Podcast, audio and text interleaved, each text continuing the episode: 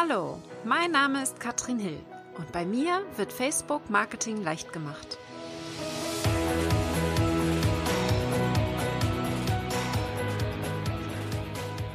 Cybermobbing, Cybergrooming und Co. ist heute das Thema. Hallo und herzlich willkommen. Mein Name ist Katrin Hill, Facebook Marketing Expertin. Und eigentlich ist das ja so gar nicht mein Thema.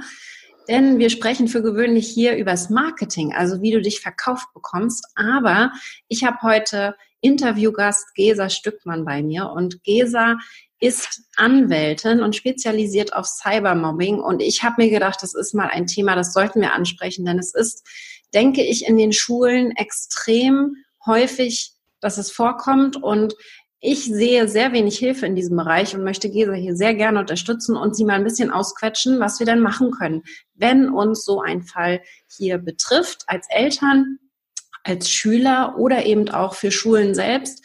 Gesa macht sehr viele Webinare zu diesem Thema und vielleicht magst du dich einmal kurz vorstellen und erzählen, was du machst. Law for School ist deine Webseite und du bist ja auch in meinem Facebook Masterkurs drinne und wirst jetzt fleißig optimieren, um da, dadurch natürlich auch mehr Sichtbarkeit zu bekommen. Aber wie genau ist das aufgebaut? Was genau tust du denn da? Warum sprechen wir von Cybermobbing? Ja, also ich bin, wie du sagtest, liebe Katrin, ähm, ich bin Anwältin und ist auch eigentlich immer noch mein Hauptjob, aber seit ähm, zwölf Jahren mit diesem Thema eben befasst, Cybermobbing. Und Grund war ein Fall, den ich ähm, auf dem Tisch hatte als Anwältin, den ich bearbeiten musste. Und da waren eben zwei Schüler betroffen. Und das war damals Schüler-VZ, das wissen wir Erwachsene noch, die Schüler kennen das heute schon nicht mehr. Und ähm, ja, ich habe das damals anwaltlich bearbeitet und bin dann eben von der Schule gebeten worden, den Schülern mal was zum Thema zu machen. Und da habe ich schon gemerkt, wow, die kannten Internetseiten, da war ich noch nie. Aber was da so rechtlich gilt, keine Ahnung, ne, wie man sich schützen kann, wo man aufpassen sollte. Und so habe ich eigentlich angefangen, die ersten Vorträge an dieser Schule zu halten, auf Bitten der Schule. Und dann bin ich immer wieder empfohlen worden und Mensch, ne, die macht da sowas. Und das ist einfach äh, ja auch sehr, äh, ja, so, so ein Einzelstatus, weil das macht sonst niemand, äh, gerade der rechtliche Part. Und äh, daraus hat sich dieses Projekt so in den Jahren langsam entwickelt und seit 2013 eben über Webinar, weil ich festgestellt habe, die Nachfrage ist extrem hoch und ich kann das alles sonst gar nicht bewältigen. Ja, finde ich sehr, sehr spannend. Ich würde gerne mal direkt einsteigen in das Thema. Was bedeutet denn Cybermobbing und was sind so die häufigsten Fälle, mit denen du es zu tun hast, äh, von deinen Fragen in den Webinaren und auch vielleicht von deinen Kunden? Ähm, also Cybermobbing an sich, da sagt man, ist Mobbing, das über digitale Wege ähm, unterstützt, erweitert wird, durchgeführt wird, also unter Nutzung von Smartphone und Internet über einen längeren Zeitraum und was dem Betroffenen eigentlich auch kaum eine Möglichkeit gibt, sich alleine daraus zu befreien. Also da gibt es verschiedene ähm, Definitionen. Ich würde mittlerweile ähm, auch gar nicht mehr den Fokus so auf das Langfristige legen, weil schon ein äh, einmalig verschicktes Nacktfoto von jemand kann also einen lebenslangen Effekt haben. Und da müssen gar nicht andere nochmal hinterher stoßen, sondern das reicht schon, dass das Bild einmal verschickt wurde.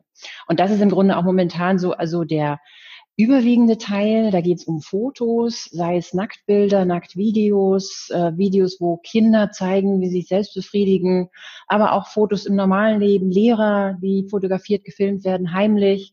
Ähm, oder ganz aktuell WhatsApp-Sticker. Also da gibt es so eine App, mit der kann man Sticker erstellen mhm. und dann werden einfach Fotos von der Schulhomepage kopiert und in diese Sticker eingefügt und dann verschickt ähm, ja, WhatsApp-Gruppen, wo andere fertig gemacht werden, ähm, mit, mit auch teilweise mit, mit Fotos und Videos unterstützt nochmal.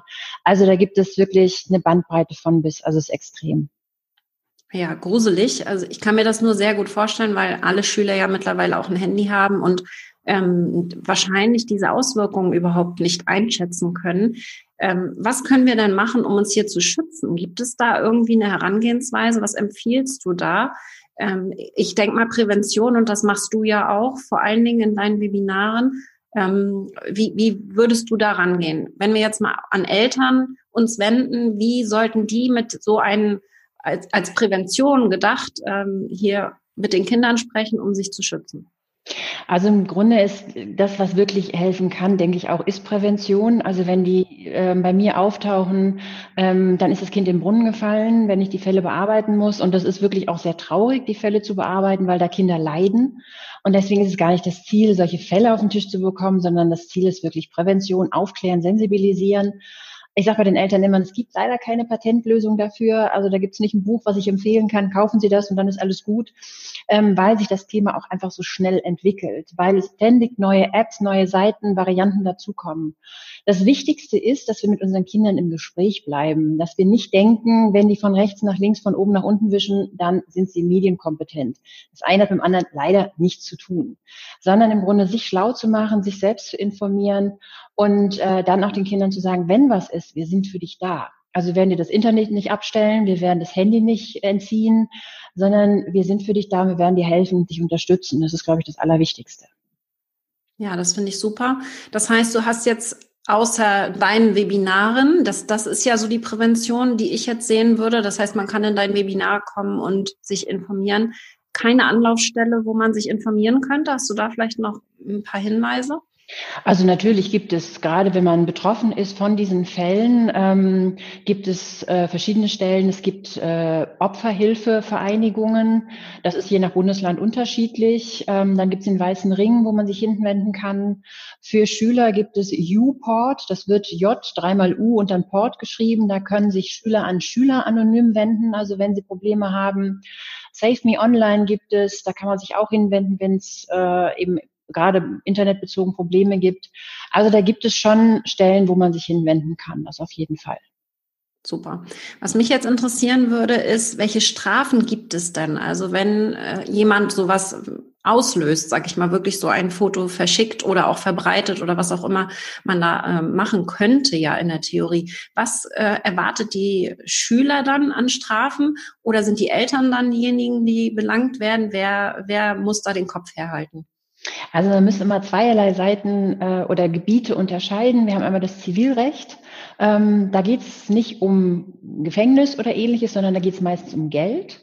Und äh, die andere Seite ist das Strafrecht. Und da wissen wir alle bei den Schülern, wenn sie minderjährig sind, ab 14 geht's da los, aber da sind Strafen vielleicht mal Sozialstunden, aber ähm, so, keiner geht ins Gefängnis für so eine Geschichte auf ersten Schlag, sondern äh, da werden erstmal andere äh, Mittel versucht. Das, was weniger bekannt ist, ähm, ist das Zivilrecht. Im Grunde die Sache, ich bekomme eine Abmahnung und ich muss Geld bezahlen. Und da sind nach dem geltenden Recht eben die Schüler selbstverantwortlich und nicht die Eltern. Also von daher, das ist für die Schüler immer so eine Erkenntnis, so wow, wie jetzt, ne? Ähm, und die Eltern denken auch immer, ich muss das bezahlen. Nein, nicht. Wenn die Eltern so nett sind und das erstmal vorstrecken, ist es okay. Aber ich finde, gerade diese Zahlungsgeschichte, ähm, das rüttelt die Leute auf, weil Geld tut weh. Und äh, das passiert auch in der Regel sehr viel schneller als die strafrechtliche Bearbeitung. Das dauert, ja, wissen wir auch, bis alle Ermittlungen abgeschlossen sind. Mhm. Dann habe ich ganz schnell einen Effekt. Ja, super. Das ist ein, ein sehr guter Hinweis. Also wenn es teuer wird, dann ist es vielleicht doch etwas. Aber generell ist es einfach so, dass ich äh, sehr meine auch, dass man sehr vorsichtig sein muss mit, mit allem. Du hattest zum Beispiel auf deiner Facebook-Seite auch geteilt, dass die kleinen Kinder und Babys ja heute unfreiwillige Influencer werden, weil mhm. sie eben von ihren Eltern auch gezeigt werden. Und bei mir ist es zum Beispiel so, äh, ich könnte richtig viel Reichweite kriegen, wenn ich die Fotos von meinen Kindern zeigen würde. Denn was wir wissen, auf Facebook funktionieren Fotos von Katzen, Hunden, insbesondere Babykatzen und Babyhunden richtig gut und natürlich auch Babys, also Kindern, ja. Mhm. Und äh, ich bin da sehr bewusst und nutze das eben überhaupt gar nicht. Das heißt, meine Kinder, wenn sie ins Netz kommen, sind immer mit einem Smiley oder irgendwas auf dem Gesicht, aber generell nutze ich das eben auch sehr, sehr selten. Äh, auch das für mich ist schon so eine Sensibilisierung, dass wir da einfach vorsichtig sein müssen, Vorbild auch sein müssen für unsere Kinder. Ähm, denn ich denke jetzt mal, die meisten, die das schauen, hier sind Erwachsene und ähm, würden dann eher von einer anderen Perspektive kommen, um sich das anzuschauen. Das fand ich jedenfalls sehr spannend. Ähm, aber da kann man ja nichts machen. Das muss man ja von, das müssen die Erwachsenen entscheiden oder nicht. Das hat ja auch keine direkten Auswirkungen in dem Moment. Und ich glaube, vielen ist sehr häufig nicht bewusst, was das was passiert, wenn Sie Inform Informationen oder Inhalte oder Fotos ins Netz stellen, denke ich mir. Richtig, genau. Also es ist ja im Grunde, wir hatten früher Kinderbilder von uns, gab es ja nun auch, aber die im Fotoalbum und das Fotoalbum stand im Regal und wenn der Besuch kam, hat man es gezeigt und wenn der Besuch weg war, war das Fotoalbum wieder im Regal und niemand sonst hatte die Bilder. Und das ist heute der Unterschied. Jeder kann die kopieren, jeder kann die irgendwo anders hinschicken. Ähm, ich hatte eine Lehrerin der, aus der Grundschule meiner Tochter und ähm, da habe ich auch gesagt, ne, überlegt mal Fotos, die können jederzeit kopiert werden, auch in der Dropbox, in der iCloud. Und die sagt hinterher so, oh ja, habe ich gerade gemacht. Das Foto meiner Nichte habe ich einfach aus der, aus der Cloud oder aus der Dropbox kopiert und mir runtergeladen. Ja, natürlich, das ist genau das Gleiche. Ne? Und deswegen da einfach mal bewusster damit umzugehen. Und ich bin ganz krass, ich sage auch, Ultraschallbilder haben heute nichts im Internet zu suchen, weil da fängt der kleine Mensch schon an zu leben und dahinter lässt er schon seine Spur. Und äh, eine Mutter sagte mal, naja, das ist ja mein Kind. Naja, Moment, aber es ist ja keine Sache, es ist ja eine Persönlichkeit, es ist ein kleiner Mensch. Und deswegen, also ich bin da sehr krass mittlerweile, dass ich sage, das hat da alles nichts zu suchen. Ja, absolut. Also ich kenne einige Eltern zum Beispiel, die machen das dann, wenn die Kinder alt genug sind, selbst zu entscheiden, dass sie dann eben sich diese Einwilligung reinholen. Bei meiner vierjährigen Tochter brauche ich das noch nicht machen. Die versteht das einfach noch nicht, was ich, was das jetzt bedeuten würde, wenn ich ein Foto von ihr ins Netz stelle. Ja, das heißt, wir müssen da wirklich gucken. Was würdest du denn sagen, ab welchem Alter können wir dann sagen, dass, dass die Kinder das auch verstehen können, was da wirklich passiert? Also ich sag mal, da es ja schon manch Erwachsener nicht versteht, was es heißt, wenn er von sich Bilder ins, Bild, ins Netz stellt, würde ich da schon ein Alter von, also ich sag mal, meine Tochter ist jetzt 13, ähm, ja, also mit der spreche ich auch drüber und die kann das auch entscheiden und die möchte das eigentlich auch nicht. Und mein Sohn hat auch immer schon gesagt, nee, bloß nicht, will nicht fotografiert werden. Mhm. Also so ein Alter sollte es schon sein, damit die, und ihnen dann vorher auch erklären, warum spreche ich mit dir jetzt darüber. Nicht nach Motto, darf ich das? Ja, klar. Weil wenn ich ihnen vorher nicht erkläre, was es für Auswirkungen hat, dann ne, brauche ich sie ja gar nicht erst zu fragen. Also Absolut. das wäre auch ganz wichtig. Ne? Was ich jetzt auch gesehen habe, deine Webinare äh, haben das Thema Cybermobbing. Also ich habe jetzt den Titel nur gesehen, ich habe das bisher ja noch nicht angeschaut. Äh, aber du unterscheidest zwischen fünfter, sechster Klasse und ab siebter Klasse. Warum machst du da so einen Unterschied? Ähm, weil die doch auch zur siebten hin noch einen ganz schönen Sprung machen. Mhm. Und ähm, fünfte, sechste sind sie noch ein bisschen so kleiner und ab siebte geht's ja dann auch so richtig mit, ne, die Jungs, die Mädels und so weiter los. Und ähm, ab siebte aufwärts spreche ich auch das Thema Kinderpornografie an. Wenn ein Mädchen mit 13 sich filmt bei der Selbstbefriedigung und das verschickt, ist das Kinderpornografie. Das mache ich bei den fünf, sechs Tesslern noch nicht. Das würde die echt überfordern. Also da sind rechtliche Dinge wirklich ganz aus ganz einfach runtergebrochen und ich glaube, ich würde sie damit überfordern. Die kriegen auch noch mal zwei Pausen und ähm, äh, bei den ab siebte aufwärts mache ich noch ein bisschen Thema Hate Speech auch noch mit rein. Also von daher denke ich, da muss man noch so ein bisschen abstufen. Spannend. Ja, erzähl doch einmal, wie man sich anmelden kann für deine Webinare, falls man jetzt mehr erfahren möchte und auch für wen deine Webinare gedacht sind, damit ihr euch dann auch mehr informieren könnt, wenn ihr an diesem Thema interessiert seid, denn das ist ja ein Thema, was bei mir sehr, also das erste Mal jetzt hochkommt. Ich fand es nur wirklich sehr spannend, weil es, denke ich, sehr, sehr viele betrifft und äh, ich freue mich dann, Gesa, wenn dann alle zu dir ins Webinar kommen. Erzähl mal, was du also, da sprichst. Okay, ja, die Seite heißt äh, lawforschool.de. Das wirst du ja noch dann entsprechend äh, verlinken. Ähm, kann da, auf die Seite kommt man auch über die Vereinsseite, wo das Projekt angedockt ist, also der gemeinnützige Verein Prävention 2.0. Da ist das Projekt angedockt. Der hat die ähm, Webseite präventionsverein-medien.de.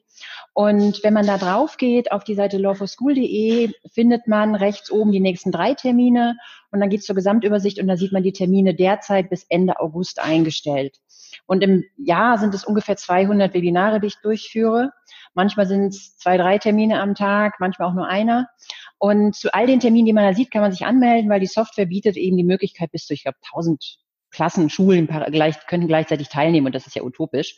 Also die sind alle buchbar und ähm, ja, ich freue mich mittlerweile. Ich habe heute Morgen einen Termin gehabt, ein Webinar mit äh, äh, sechs, nee, mit acht Klassen und einen mit zehn Klassen und das macht natürlich Spaß, weil da komme ich in die Fläche mit diesen Infos und äh, tolle Fragen auch von den Schülern, die dann gestellt werden, weil die ja übers Mikro mit mir sprechen können. Also ich finde es immer ganz schön, dass diese Mikroversion da ist und ich nicht nur über den Chat mit denen kommuniziere. Und das finden die Schüler, glaube ich, auch ganz spannend, wenn die dann eine Frage stellen und sich selbst hören. Also ich mache es im Vormittagsbereich für die Schüler, fünfte, sechste und ab siebte aufwärts bis in die Berufsschulen, Oberstufe. Und äh, für Eltern abends, also Elternabende, und auch Lehrerfortbildung, weil ich eben finde, wir müssen alle drei Gruppen informieren, damit die untereinander auch ins Gespräch kommen können. Und wir können diese Thematik Medienkompetenzvermittlung nicht den Schulen alleine überhelfen. Ich glaube, da brauchen wir Partner von außen, die wir reinholen. Und wenn wir alle zusammen dann was machen, dann kann das einen guter, guten Weg geben. Super spannend. Ich finde das ganz toll. Ich möchte das wirklich unterstützen und ich hoffe, dass meine Hörer da noch nicht von betroffen sind und jetzt wirklich in die Prävention gehen können mit den Kindern sprechen können und dann eben so einen Fall überhaupt nicht haben werden. Ich habe selber im Privatbereich schon äh, zwei, dreimal von solchen Fällen gehört, konnte da selber überhaupt nicht weiterhelfen, weil eben auch sehr wenige Informationen dazu da sind. Sehr wenige kennen sich auch wirklich aus. Deswegen ist es ganz toll, dass wir dich jetzt als Ansprechpartner haben. Und wer betroffen ist, der kann sich dann natürlich auch jederzeit bei GESA als Anwältin melden. Sie ist dafür ganz spezialisiert und hat sich natürlich auf dieses Thema jetzt eingeschossen und kann da auf jeden Fall weiterhelfen. Deswegen hier auf jeden Fall ein wunderbarer Ansprechpartner. Ich danke dir sehr, Gesa. Es war ein super informatives Interview. Ich bin mal gespannt, ähm, wie das so weitergeht bei dir. Ich versuche wirklich dir jetzt ein bisschen Reichweite zu geben, weil es sehr, sehr wichtig ist, das Thema. Und äh, wer dieses Video schaut und wen das interessiert, der teilt es bitte auch gerne, denn ich glaube wirklich, dass wir hier mit vereinten Kräften auch diese Sichtbarkeit und in diese Prävention gehen können. Und das ist wirklich ein Anliegen, das ich jetzt habe, auch mit diesem Interview. Und dann bedanke ich mich bei dir, Gesa, und wir sehen uns auf Facebook wieder. Gerne. Und du kannst auch gerne einmal teilnehmen. Schreib mir eine Mail, ne? Dann ja. schau es dir einfach mal an. Und auch deine ganzen ähm, äh, alle die, die das Video sehen, jeder kann jederzeit eine Probeteilnahme und einfach mal reinschauen und sich anhören und anschauen, wie das ist. Und Schulen gerne auch, weil die wissen in der Regel nicht so toll umzugehen wie wir mit den Webinaren. Alles klar. Ich danke dir, dass du mir das ermöglicht hast, Katrin. Sehr gerne. Alles klar. Okay, tschüss.